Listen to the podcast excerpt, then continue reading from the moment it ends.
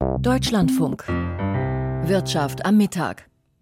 Mit Sandra Pfister, guten Tag. Die Indonesier haben einen neuen Präsidenten gewählt und der ist gar nicht so scharf darauf, sagt er, ein Handelsabkommen mit der EU abzuschließen.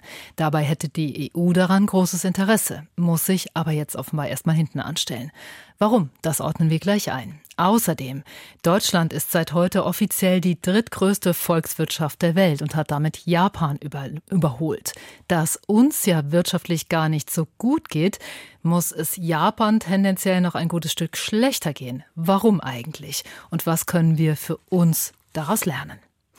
Denn lernen müssen wir. Deutschland kommt aus einer Rezession und hat sich jetzt gerade wieder auf den Aufschwung eingestellt. Aber daraus wird wohl so schnell nichts. Selbst einer, der von Berufswegen eigentlich den Standort Deutschland schönreden müsste, der Bundeswirtschaftsminister, selbst der hat gesagt gestern am Rande einer Handwerkermesse in Leipzig, fast nebenher schon, dass Deutschland im laufenden Jahr so gut wie gar nicht mehr wachsen werde. Nur noch 0,2 Prozent ist die Prognose der Bundesregierung. Die sollte eigentlich offiziell erst erst nächste Woche vorgestellt werden.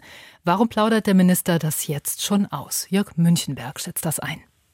Es ist eine weitere schlechte Nachricht, die aber nicht wirklich überraschend kommt. Nach Einschätzung der Deutschen Industrie- und Handelskammer wird die Wirtschaft in diesem Jahr erneut schrumpfen, und zwar um 0,5 Prozent. Diese Prognose hat dabei durchaus Gewicht, denn sie beruht auf einer sehr breit angelegten Umfrage unter mehr als 27.000 Unternehmen aus allen Branchen und Regionen. Die schlechte Stimmung verfestigt sich, stellte der DIHK heute nüchtern fest, und das deckt sich auch mit der Einschätzung von Wirtschafts- und Klimaschutzminister Robert Habeck von den Grünen. Habeck wird in der kommenden Woche etwas verspätet den Jahreswirtschaftsbericht vorstellen, doch die wichtigste Kennzahl, nämlich die zum erwarteten Wirtschaftswachstum, hatte der Minister schon gestern überraschend bekannt gegeben. Ich werde dann nächste Woche sagen, es wird 0,2 werden. Warum? Weil wir durch das Urteil von Karlsruhe relevante Prozentzahlen rausnehmen mussten aus dem Haushalt. Und das hat natürlich unmittelbar wachstumshemmende Wirkung. Und deswegen haben wir jetzt unter anderem, deswegen auch Weltkonjunktur und so weiter, aber unter anderem deswegen haben wir jetzt nur 0,2 Prozent in der Prognose, was wirklich dramatisch schlecht ist. So können wir nicht weitermachen. Insofern kommt also die vorab veröffentlichte Prognose zum erwarteten Mini-Wachstum für dieses Jahr nicht wirklich überraschend. Denn seit der Haushaltswoche im Bundestag Ende Januar trommelt Habeck für zusätzliche Maßnahmen zur Stützung der deutschen Wirtschaft. Der Minister versucht also offenkundig, den politischen Handlungsdruck weiter zu erhöhen. Denn wie die Politik den Unternehmen helfen soll, ist in der Ampel weiter umstritten. Lediglich in der Analyse besteht weitgehend Einigkeit. Das bekräftigte gestern Abend noch einmal Finanzminister Christian Lindner von der FDP bei seinem Auftritt zum politischen Aschermittwoch in Brandenburg. Für mich ist es unvorstellbar, dass aus der Analyse von Habeck und mir, dass unser Land wirtschaftlich zurückfällt, dass daraus nichts folgt. Es ist genau das, was unser Land jetzt und in den nächsten Jahren braucht, nämlich eine Wirtschaftswende, weil der Rückenwind der Agenda 2010 verbraucht ist. Doch Lindner setzt vor allem auf den Bürokratieabbau, weshalb die FDP auch das EU-Lieferkettengesetz ablehnt. Daneben hat sich der Finanzminister für Steuersenkungen ausgesprochen, etwa für die Abschaffung des Solidaritätszuschlags für Kapitalgesellschaften.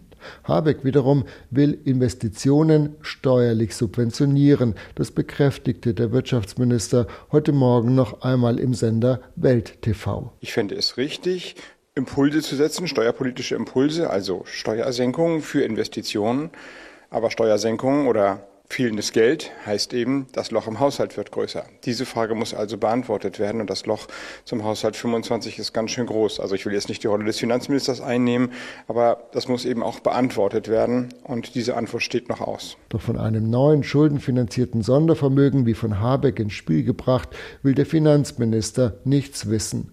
Und so sucht die Ampel vorerst weiter nach dem richtigen und auch finanzierbaren Mix zur Unterstützung der deutschen Wirtschaft, die laut DIHK auch in diesem Jahr erneut in die Rezession abrutschen könnte.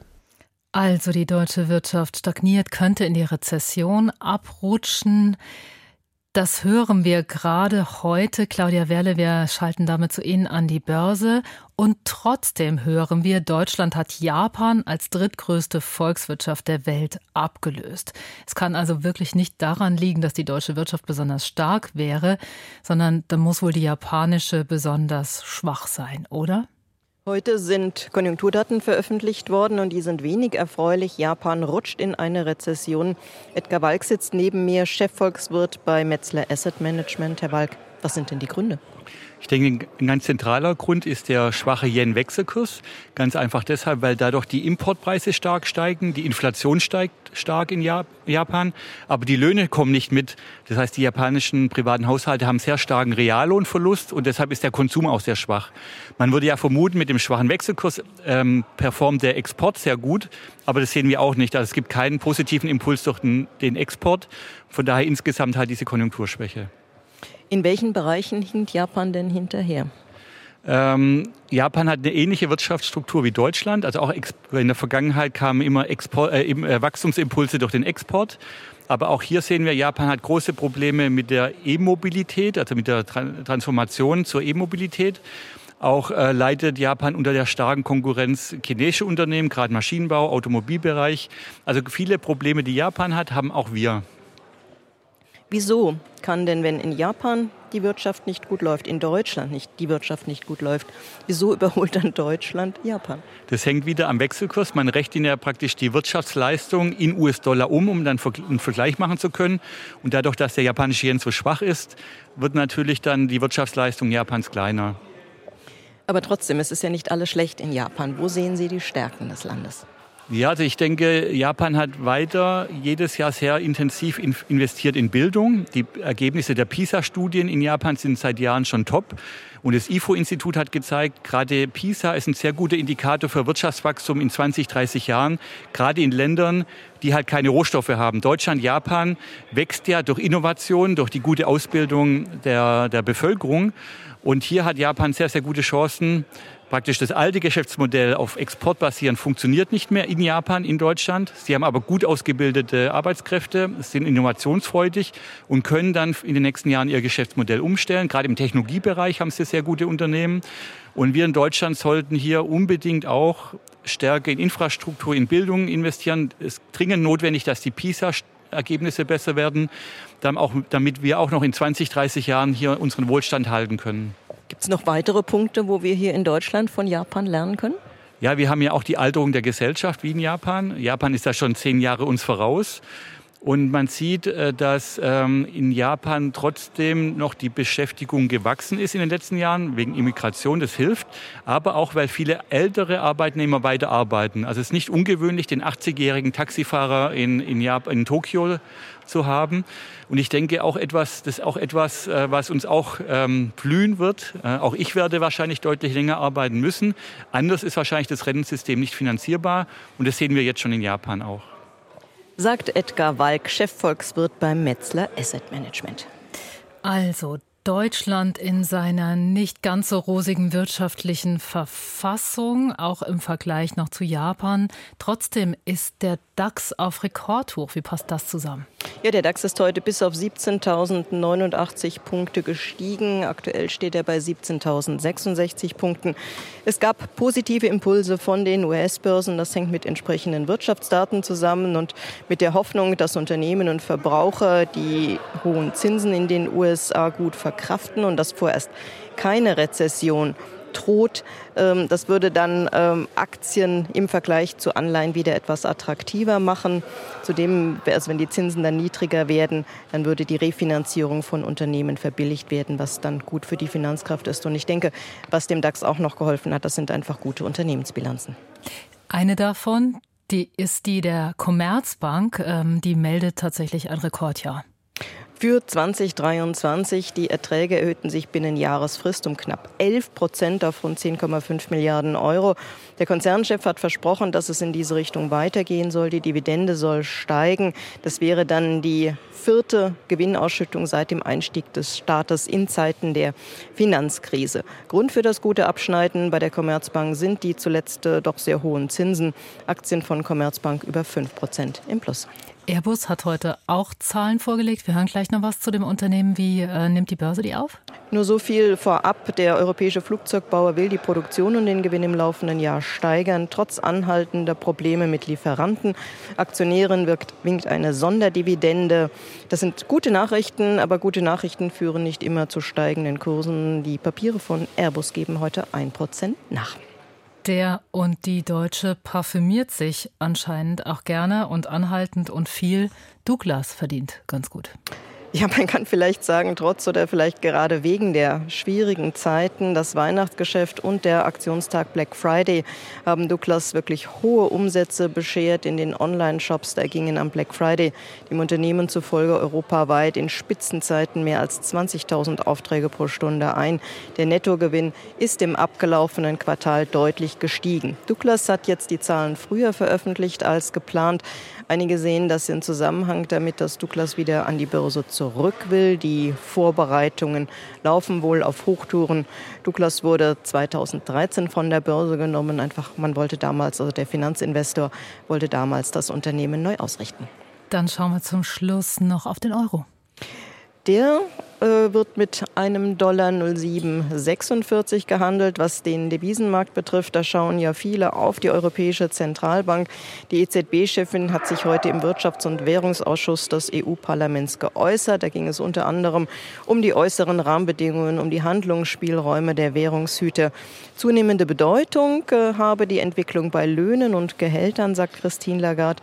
Bei den laufenden Tarifverhandlungen sind ja Lohnsteigerungen ein ganz großes Thema. Was Lagarde aber auch zum wiederholten Male gesagt hat, man müsse in Sachen Geldpolitik auf Kurs fahren und sie warnte vor übereilten Zinssenkungen. Noch kurz ein Blick auf die Umlaufrendite. Die ist von 2,39 auf 2,35 Prozent gesunken und die Feinunze Gold kostet 1.998,21 Dollar. Danke an Claudia Werle nach Frankfurt.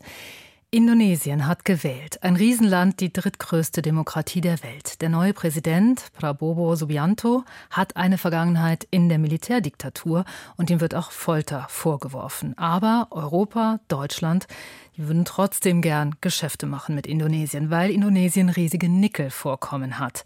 Aber der neue Präsident hat schon vor Monaten gesagt, das beruht nicht so sehr auf Gegenseitigkeit. Zitat, wir sind auf Europa nicht mehr angewiesen. Kehrt sich da ein Machtverhältnis um und muss die EU sich jetzt auch in Südostasien ein bisschen wie bereits in Südamerika hinten anstellen? Darüber habe ich vor der Sendung geredet mit Samina Sultan. Sie ist Forscherin, Forscherin am Institut der deutschen Wirtschaft in Köln. Meine Frage an Sie war, ein Inselstaat in Südostasien will nicht mehr unbedingt mit uns Geschäfte machen. Wie sehr trifft uns das?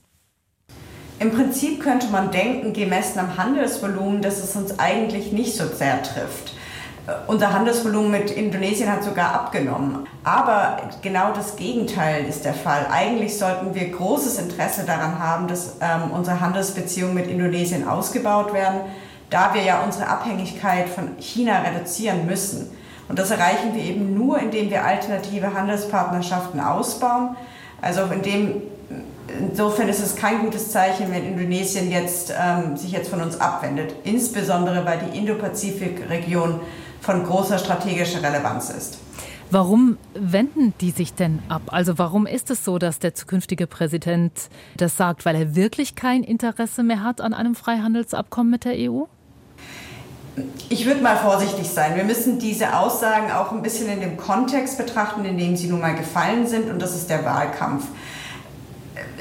Ähm, der Kandidat, äh, der zukünftige Präsident, hat damit auch ein Stück weit ähm, Stärke signalisiert, die indonesische Stärke signalisiert, das ja auch ein Signal an die Wählerschaft ist. Natürlich hofft er so auch seine Verhandlungsposition gegenüber der EU zu stärken, aber man wird abwarten müssen, wie sich das dann äh, konkret in den Verhandlungen niederschlägt. Der Hauptvorwurf, den er ja der EU macht, ist, dass wir die EU, dass wir Umweltstandards über alles setzen, also dass wir kaum noch Palmöl aus Indonesien reinlassen, wenn die Bauern dort nicht nachweisen können, dass sie dafür keinen Regenwald gerodet haben. Ist das nicht genau richtig von der EU mit dieser Auflage, den Regenwald in Indonesien zu schützen? Prinzipiell ist der Schutz des Regenwalds in vielerlei Hinsicht, etwa wenn wir an den Klimaschutz denken oder auch an den Artenschutz, wichtig. Die Frage ist, ob wir das mit den Maßnahmen, die wir ergreifen, und das sind ja mit der angesprochenen Regenwaldschutzverordnung der EU, vor allem unilaterale Maßnahmen, also einseitige Maßnahmen von unserer Seite. Und die werden von der Gegenseite ähm, oft als neokolonial betrachtet. Und wir müssen uns fragen, ob das die richtigen Ansätze sind oder ob wir nicht mehr auf Partnerschaft in der Hinsicht setzen sollten, um voranzukommen. Also Sie meinen das generell, weil der Ansatz der EU ist ja, wir geben hohe Umwelt- und Menschenrechtsstandards vor, die müssen beachtet werden, sonst schließen wir mit euch kein Freihandelsabkommen ab. Es ist ja nicht das einzige Freihandelsabkommen der EU, das da deshalb in der Luft hängt. Haben andere Länder jetzt mehr an Macht gewonnen, sich darauf nicht einlassen zu müssen, was die EU ihnen bietet? Genau. Aus unserer Sicht leiten teilweise einfach die falschen Narrative unsere Diskussion über Freihandelsabkommen, etwa auch mit dem Mercosur-Abkommen, mit den Mercosur-Staaten. Es geht fast nur noch darum, diese Abkommen als eine Art Hebel zu nutzen, um unsere Werte und Standards weltweit durchzusetzen. Aber das funktioniert, wie Sie angesprochen haben, eben nicht mehr so gut, weil die großen Schwellenländer in dieser neuen multipolaren Welt zunehmend selbstbewusst auftreten. Sie haben halt mit China auch eine Alternative und das im Gegenzug lässt unsere Attraktivität und Verhandlungsmacht äh, schrumpfen. Die Macht, die Indonesien hat, die sieht man ja relativ deutlich daran, dass Indonesien seit vier Jahren gar nicht mehr erlaubt, dass Nickelerz, was jetzt alle haben wollen, zum Beispiel für E-Autos, dass das aus dem Land raus exportiert werden darf, sondern die Indonesier sagen, ihr müsst den Rohstoff hier verarbeiten, im Land. Ist das nicht eine extrem kluge Strategie, dass die Indonesier die Wertschöpfung im Land behalten wollen? Genau, der sogenannte Rohstoffnationalismus und dem damit einhergehenden Aufbau einer inländischen Produktion und Lieferketten äh, ist Teil einer Strategie, ähm, die Indonesien ermöglicht hat, in den letzten Jahren ein enormes Wirtschaftswachstum ähm, zu haben. Und somit ist es durchaus eine kluge Strategie, die hier der ähm, derzeitige Präsident Widodo verfolgt hat. Das heißt aber auch Indonesien müsste von dieser Strategie ein Stück zurückweichen, wenn es noch zu einem Freihandelsabkommen kommen soll, oder? Ich denke, beide Seiten werden Kompromisse machen müssen. Es gibt viel zu gewinnen für beide Seiten, weil wir uns einfach gut ergänzen würden. Wie würden wir uns gut ergänzen? Wir sind wirtschaftlich in unterschiedlichen Sparten stark. Während die EU eher auf Industriegüter spezialisiert ist, ähm, liegen die Stärken Indonesiens im Agrar- und Rohstoffbereich. Somit würden wir beide, beide Seiten von einem Handelsabkommen profitieren. Rechnen Sie damit, dass es noch ein Freihandelsabkommen zwischen der EU und Indonesien geben wird in absehbarer Zeit? Naja, meine Vermutung ist, dass wir vor der Wahl des EU-Parlaments im Juni mit ähm, eigentlichem Stillstand auf diesem Gebiet rechnen müssen. Bis dann die neue Kommission arbeitsfähig ist, dürfte Ende des Jahres sein. Von dem her dürf, hoffen wir, dass ähm, der Abschluss neuer Freihandelsabkommen für die neue Kommission dann im kommenden Jahr ganz oben auf der Agenda steht.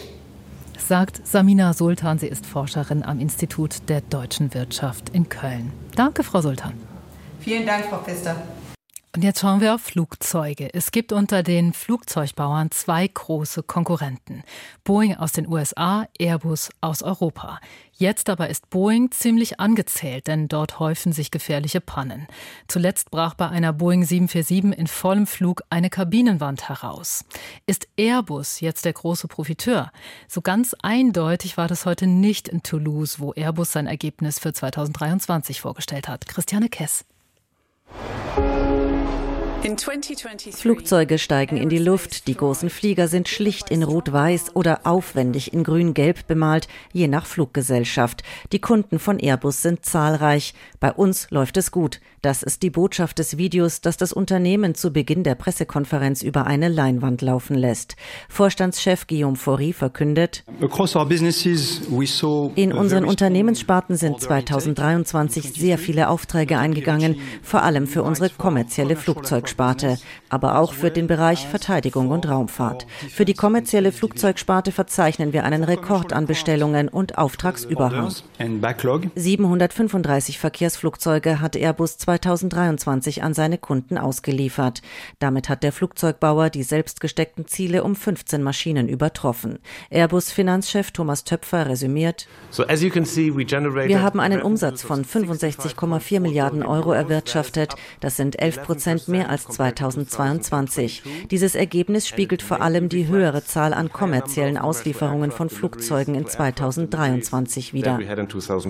Airbus erzielte einen bereinigten operativen Gewinn von 5,8 Milliarden Euro. Das sind 4 Prozent mehr als 2022, allerdings etwas weniger als der Vorstand des Unternehmens zum Ziel hatte. Der Überschuss ging dagegen um 11 Prozent auf 3,8 Milliarden Euro zurück. Schuld daran ist die Rüstungs- und Raumfahrtsparte. Hier musste das Unternehmen im vierten Quartal 200 Millionen Euro Sonderbelastung verzeichnen. Guillaume Faury erklärt, es war eine holprige Fahrt 2023, als wir Mitte des Jahres realisierten, dass unsere Annahmen für manche Langzeitprojekte zu optimistisch waren, in einem Umfeld, das ziemlich herausfordernd war und sich schnell verändert hat. Wir kamen zu dem Schluss, dass wir zusätzliche Kosten aufnehmen müssen. Dennoch ist die Kasse voll und deshalb will das Unternehmen deutlich mehr Geld an die Aktionäre ausschütten. Neben einer stabilen normalen Dividende von einem Euro 80 soll es eine Sonderdividende von einem Euro pro Anteilsschein geben. Allgemein machen dem Airbus-Konzern Probleme bei der Lieferkette zu schaffen. Gefragt danach, wo hier die Engpässe liegen, antwortet Fori. The supply chain is a, is a world of bottlenecks. Die Lieferkette ist eine ganze Welt von Engpässen. Im Moment haben wir so viele Probleme, wie wir Zulieferer haben. Ihre Situation hängt sehr von der Art ihrer Tätigkeit ab, ihrer geografischen Lage und wie einfach sie Teile selbst bestellen und Leute anwerben und trainieren können in einem sehr angespannten Umfeld, wenn es um den Zugang zu Fachwissen und Arbeitskräften geht. Es ist sehr komplex. Es gibt nicht nur einen Engpass, den man lösen müsste. Dennoch blickt Fori positiv in die Zukunft. Unser Unternehmen rechnet mit keinen zusätzlichen Störungen der Weltwirtschaft im Luftverkehr oder der Lieferkette und keinen zusätzlichen Störungen bei den internen Abläufen im Konzern oder unserer Fähigkeit, Produkte und Dienstleistungen zu liefern. Deshalb will Airbus 2024 seinen Gewinn und die Produktion weiter steigern. Das Ziel für dieses Jahr an die 800 Verkehrsflugzeuge ausliefern. Bei all den positiven Nachrichten für den Konzern und die Anleger schwingt bei Beobachtern die Sorge mit, ob die große Nachfrage und der Wachstumskurs bei Airbus schließlich zu Defiziten bei der Qualität und damit der Sicherheit führen werden. Experten machen ähnliche Gründe für den Abstieg des amerikanischen Flugzeugbauers Boeing verantwortlich. Boeing geriet nach zwei Abstürzen im Jahr 2018 und 2019 mit fast 350 Toten erneut in die Negativschlagzeilen Schlagzeilen, als eine Boeing-Maschine im Januar während eines Fluges eine Tür verlor. Durch den geschwächten US-Konkurrenten in dem Duopol Boeing-Airbus verstärkt sich auch der Druck auf den deutsch-französischen Konzern. Die Unternehmensspitze von Airbus betonte aber immer wieder, die Sicherheit stehe bei ihr an erster Stelle. Also Airbus hat Probleme, weil Teile nicht geliefert werden können, gibt seinen Aktionären aber, weil es ansonsten gut läuft, mehr Geld. Im Anlegerprozess um illegal illegale Abschalteinrichtungen bei VW-Fahrzeugen hat der frühere Unternehmenschef Winterkorn jegliche Verantwortung zurückgewiesen. Das ist Teil der Wirtschaftspresseschau. Dazu schreibt die Frankfurter Rundschau. Der einstige VW-Chef setzt die Riege der Zeugen fort, die auf zwei Dinge Wert legen. Sie haben nichts vom Betrug gewusst, aber alle Gremien im VW-Konzern haben funktioniert. Selbst wenn man ihm jedes Wort glaubt, ist schwer nachzuvollziehen, wie das Problem der Abgaswerte über zehn Jahre immer wieder auftauchen kann, ohne vertiefte Aufmerksamkeit des Chefs wert zu sein. Mit der eigenen Unschuld bezeugt Winterkorn massives Versagen. Die Frankfurter Allgemeine Zeitung notiert, die schleppende Aufarbeitung des Skandals wirft ein Schlaglicht auf Probleme der Justiz mit großen Wirtschaftsskandalen. Je mehr Jahre verstreichen, umso stärker können sich Beteiligte auf Erinnerungslücken berufen und umso stärker fallen Gesundheitsprobleme, wie im Fall des 76 Jahre alten Winterkorn ins Gewicht. Um schneller zu werden, müssen die Ermittlungsbehörden mehr Personal bekommen. Der Prozess läuft seit 2016 und könnte sich bis nächstes Jahr hinziehen. Wenigstens hier sieht der Gesetzgeber Handlungsbedarf und will eine Reform starten. Das war die Wirtschaftspresseschau in der Wirtschaft am Mittag. Beim Autofahren das Handy in der Hand zu haben, wissen wir alle, ist verboten, passiert aber ständig.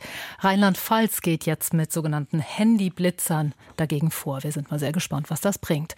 Und gespannt sein dürfen Sie auch auf den Rest der Sendung Deutschland heute mit Claudia Hennen gleich nach den Nachrichten. Ich bin Sandra Pfister.